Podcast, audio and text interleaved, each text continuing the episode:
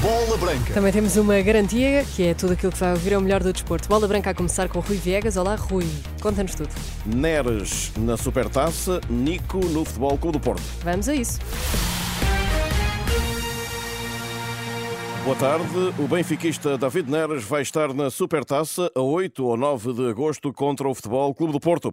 Esta é a convicção do professor de Direito do Desporto Lúcio Correia, depois de o atacante ter interposto uma providência cautelar no Tribunal Arbitral em causa o castigo de um jogo a Neres por ter, segundo o Conselho de Disciplina, humilhado Otávio e Pote nos festejos do 38. Tendo em conta o histórico de todo o funcionamento da justiça desportiva uh, e da articulação com o TAD, até me atrevo a dizer que existe uma alta probabilidade de, do próprio David Neres estar nesse jogo do Supertaça, porque os procedimentos que irão ser tomados seguramente para, pela Benfica SAD neste, nesta questão eh, já foram, digamos, eh, noutras instâncias, noutros processos tomados e o desfecho foi sempre o mesmo, portanto é com alguma estranheza que veria outro desfecho, senão a suspensão da suspensão do jogador e a permissão de, de ele poder ser utilizado.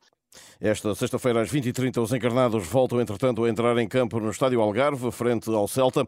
Depois regressam a Lisboa. No mercado, Santiago Jiménez, avançado mexicano do Feyenoord, continua a ser o desejado caso Ramos saia. Escreve hoje o recorde. Os neerlandeses pedem 50 milhões de euros. O pai de Nico Gonzalez só espera que o filho tome a decisão mais acertada. O médio espanhol de 21 anos, do Barcelona, foi negociado na Invicta por Deco, hoje ligado aos catalães, que emprestarão o jogador ao Porto com opção de compra obrigatória mediante determinados objetivos a seguir. Fran, antigo médio do Depor e pai de Nico Gonzalez, falou hoje a bola branca. O importante é que o... o importante é que o meu filho seja feliz. A decisão a tomar, porque ainda é muito jovem, oxalá seja acertada. Seja onde for, não sei, vocês sabem mais do que eu. Vós sabedes mais que, que a mim. E com a transferência para o Porto iminente, Alan Varela ficou no banco e não jogou pelo Boca Juniors esta madrugada na vitória para a Taça Argentina. O médio viajará nos próximos dias para Portugal, quiçá a tempo ainda do estágio do plantel no Algarve, onde o próximo compromisso dos Dragões é este sábado contra o Cardiff às sete da tarde. Ao sexto dia, lugar a folga no estágio Algarvio do Sporting. A equipa verde e branca volta a treinar amanhã às 10 em Lagos. O Sporting joga terça-feira no Algarve com a mesma receita. Dois desafios no mesmo dia, Portimonense de manhã e Real Sociedade à noite. No mercado, a imprensa traz às manchetes hoje o nome de Jorri Chotard, de médio defensivo de 21 anos do Montpellier, como uma hipótese para os Leões. O Sporting de Braga, por sua vez, também trabalha a sul, na Penina, em Alvor. E as competições profissionais desta temporada em Portugal abrem hoje com o Torriense Mafra para a Taça da Liga, um derby do Oeste marcado para as 20 e 15. No Mundial Feminino, Espanha e Suíça entraram a vencer.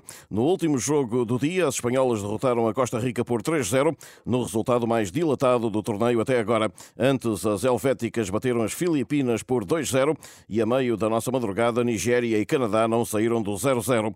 Em Auckland, entretanto, Portugal está na máxima força há cerca de dois dias da estreia com os Países Baixos. A ucraniana Katerina Monzul foi a árbitra escolhida pela FIFA para este desafio. Diana Silva, hoje porta-voz do grupo, fala de um balneário entusiasmado. Estamos muito entusiasmadas por o início da competição estar, estar aí a, a chegar. Temos trabalhado imenso tempo para, para que seja possível começar da, da, melhor maneira e é isso que estamos à espera. Estamos à espera de fazer um bom jogo contra, contra a Holanda a avançada do Sporting, que já marcou as neerlandesas no último Campeonato da Europa, destaca as armas lusas para contrariar a força das adversárias de domingo próximo. Somos uma equipa bastante inteligente, uh, rápida, uh, muito organizada e acho que temos que conseguir usar esses pontos fortes contra elas também e nada pode ser dado por adquirido, lembra Diana Silva, até tendo como base a surpresa da vitória da anfitriã Nova Zelândia sobre a Noruega na abertura deste Campeonato do Mundo. Uma coisa é teoria, outra coisa é prática e acho que não se pode entrar nestes jogos a achar que o resultado vai ser este ou aquele, tudo é possível. Eh, estamos todas em pé de igualdade quando entrarmos dentro de campo. E chegadas aqui, tendo em conta o grupo com Países Baixos, Vietnã e Estados Unidos, seria o empate um bom resultado para a estreia? Eu acho que o empate é um resultado positivo, lá está, não perder pontos é um resultado positivo, uh, mas uh, não, não olhamos ainda ao, ao, à pontuação que podemos tirar deste, deste jogo. Olhamos sim a, poder fazer uma exibição uh, bastante bem conseguida, a cumprir os objetivos que, que nos foram pedidos e depois no final fazer, faremos as contas. Esta sexta, o treino da seleção portuguesa foi cancelado devido à chuva forte. Seguiu-se o ginásio e só mais tarde a equipa nacional pôde ir ao relevado na Trust Arena. E o guarda-redes do PSG e a namorada foram atacados, amarrados e assaltados em casa. Donnarumma e Alexia estavam em casa quando, na madrugada desta sexta-feira, um grupo de homens arrombou a porta e os atacou. O internacional italiano ficou mesmo com ferimentos ligeiros. Não há volta a dar na volta à França. Nem o Nelson Oliveira, nem o Rui Costa, nem o Ruben Guerreiro estavam na luta para um lugar na classificação geral. Estavam os três na luta, sobretudo, para uma etapa. Não conseguiram até a, até a data. Portanto, não é uma desilusão. Vamos agora cruzar os dedos para que a volta à Espanha, que é a próxima grande volta, que começa em finais de agosto, corra melhor com a presença de quem? A presença de João Almeida. A análise à participação portuguesa neste tour do especialista Olivier Bonamici, que entrega já o segundo título consecutivo a Jonas eh, Vingegaard. Eu acho que o tour está, está decidido porque uh, há 7 minutos e, e 40, uh, eh, mais ou menos, de, para, de, de, vantagem.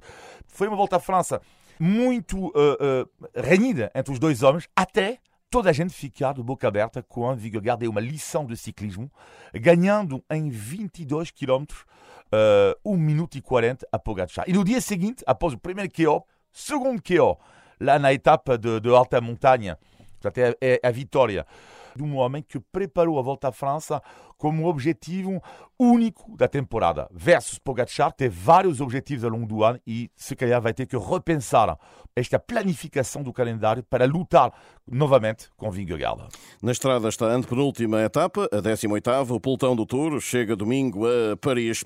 No hockey em patins, recordo, Portugal vai tentar esta tarde voltar a ultrapassar a França para chegar à final do Campeonato da Europa que decorre na Catalunha.